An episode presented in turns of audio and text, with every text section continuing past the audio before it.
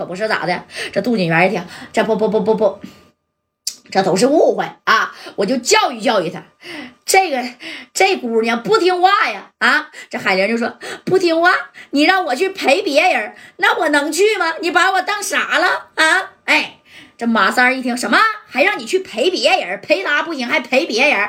你瞅瞅，我当初告诉你啥了？告诉你啥了？这回你长脸吧，长脸呢？三哥，你说的对呀，啊，我以后再也不离开天上人间了。哎，这马三紧接着更生气了啊！小白斧就在手里边按着呢啊！你看啊，一看海玲这样，那家伙控制不住的自己的这双手我，上去啪的一下。薅着杜锦元的这小脖领子，咔的啊！是你打的海玲，是他妈你打的吧？往杜锦元肩膀头嘎巴一下就给他砍下去。这小板斧啊，这一砍就听砍到骨头的声音，刚的一下子啊！那家这戴哥就喊了：“马三，哎，你这一冲动，你说你这咔的给脑袋给来一下，咱他妈这是真出不了了，对不对？哎，这三哥，你他妈给我记住了啊！天上人间的人，我们四九城的人。”但凡只要是个女的，你就不能动，听见没？啊！我今天呢，我给你一斧子，那是给你脸了。哎，紧接着把这斧子拿出来，啪就甩出去了。啊，不管从哪甩，反正这三面墙你指定能打着一个东西。哎，就是打着啥呢？三面墙的古董啊！你看这，咵这一甩，那边吧啦家一下就碎了，是啥呀？哎。据说呢，是一个清代的啊，一个小花瓶，知道不？不高，就这么大。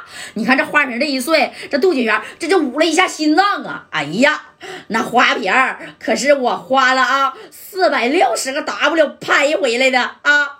你看这马三爷四百六十个 W 啊，那啥，小航啊，把这个色的瓶都他妈给我砸了！哎，你看这小航拿着小五十弹，咣咣咣的啊，那连续是砸了他妈四五个呀，给这杜锦元整的这心脏病都快犯了啊！也就是说，加代他们来这一回啊，他损失至少得一千个 W，全给你砸没了。这玩意儿小古董碎了，那指定是不知不不知米的，你说说对不对啊？紧接着呢，那你看这谁呀？就是这杜锦元啊啊！这这还是好汉不吃眼前亏呀，秦老板呐，人都给你了，你们快走吧，快走吧，别在这待着了，我真受不了了啊！哎呀，给我这个花瓶也给砸了，这这这这这这，我得损失多少米儿啊？我得损失多少米儿啊？那你看这秦老板瞅了眼夹带啊，然后就喊了小航住手吧，别打了啊！这怎么打起来还没完了啊？属实啊，他要是真追究起来，咱也出不了这个太原呐。啊，那戴哥也接了，对，三哥呀，赶紧架上海玲啊，咱下去，下去以后马上离开太原啊。这加代也知道，不离开太原那能行吗？要是不离开的话，一会儿这李满林咱来这加代大哥惦记着，但是他也不知道李满林正带着百十来号人，人就往这边就冲过来了啊，马上就到了，用不了六七分钟。那李满林当时在车上还说呢，一会儿。谁认识加代？见到加代的人啊，往死里给我打，听见没？啊，就把加代给我留口气儿啊！到时候我给加代呢，给他带到矿上去啊，然后我给他扔矿里，我让他合情合理的消失。上回啊，在那边呢我受的气，这回我李满玲，那我必须呀，我得找回来。哎，底下这个兄弟，你看这个刘富平就说了：“行，大哥你放心啊，加代我指定得给你抓过来啊。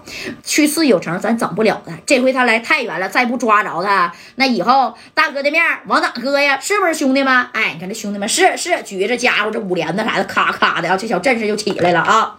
戴哥呢，这一看也差不多了，赶紧走下楼吧。啊，临走的时候呢，你看跟这个杜锦元啊，还说了这么一句话：杜锦元啊，杜总。”以后你就别去四九城了啊！